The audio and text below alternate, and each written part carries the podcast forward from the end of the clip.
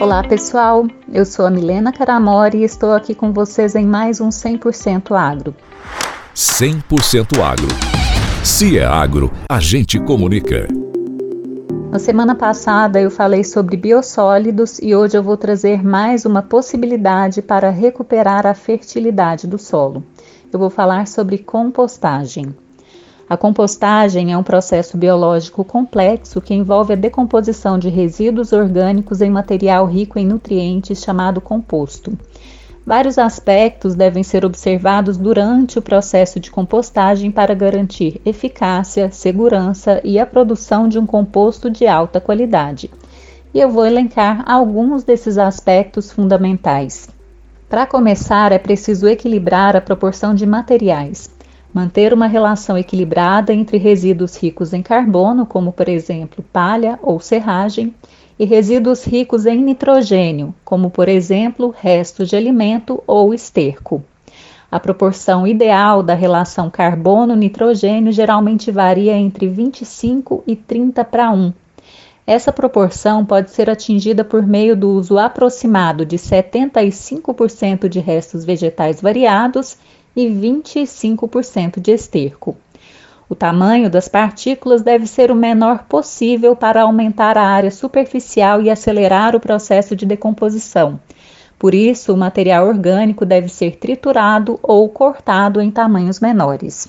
É necessário garantir uma boa aeração para promover o crescimento de microorganismos aeróbicos.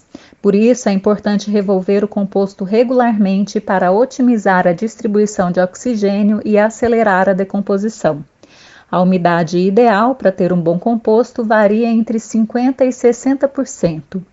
Níveis muito baixos de umidade, abaixo de 30%, inibem a atividade microbiana, enquanto que um meio muito úmido, acima de 65%, resulta em decomposição lenta, condições de anaerobiose e lixiviação de nutrientes.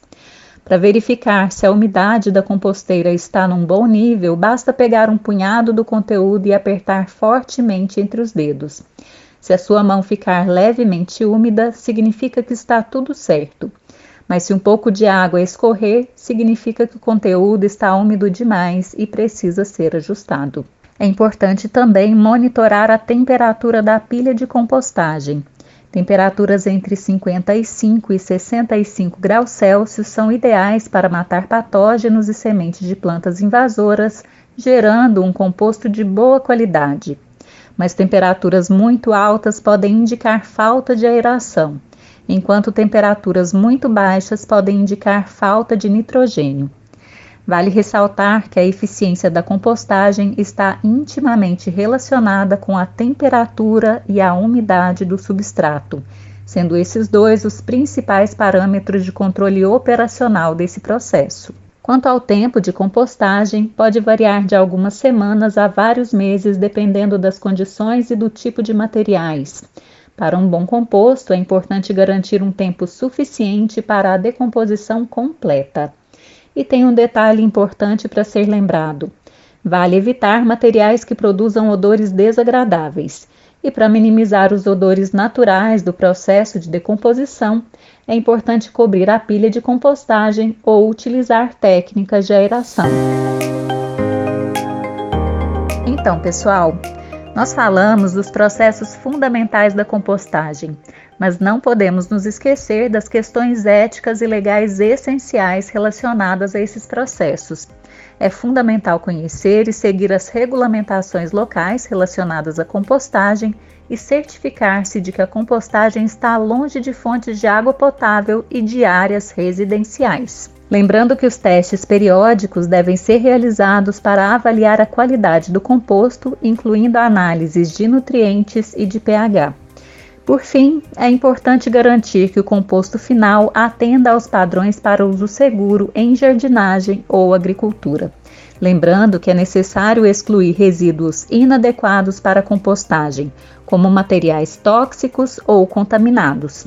Se esses aspectos forem monitorados com cuidado, provavelmente o composto produzido terá boa qualidade e vai contribuir para a melhoria da estrutura física, química e biológica do solo.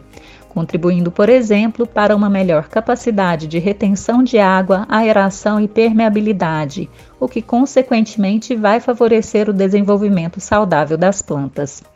Vale ressaltar ainda que a prática da compostagem é uma prática sustentável e oferece maior segurança em relação à fertilização do solo, reduzindo a dependência externa por adubos químicos.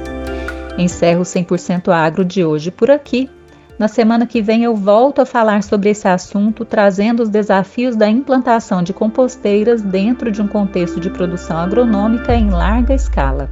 Até lá!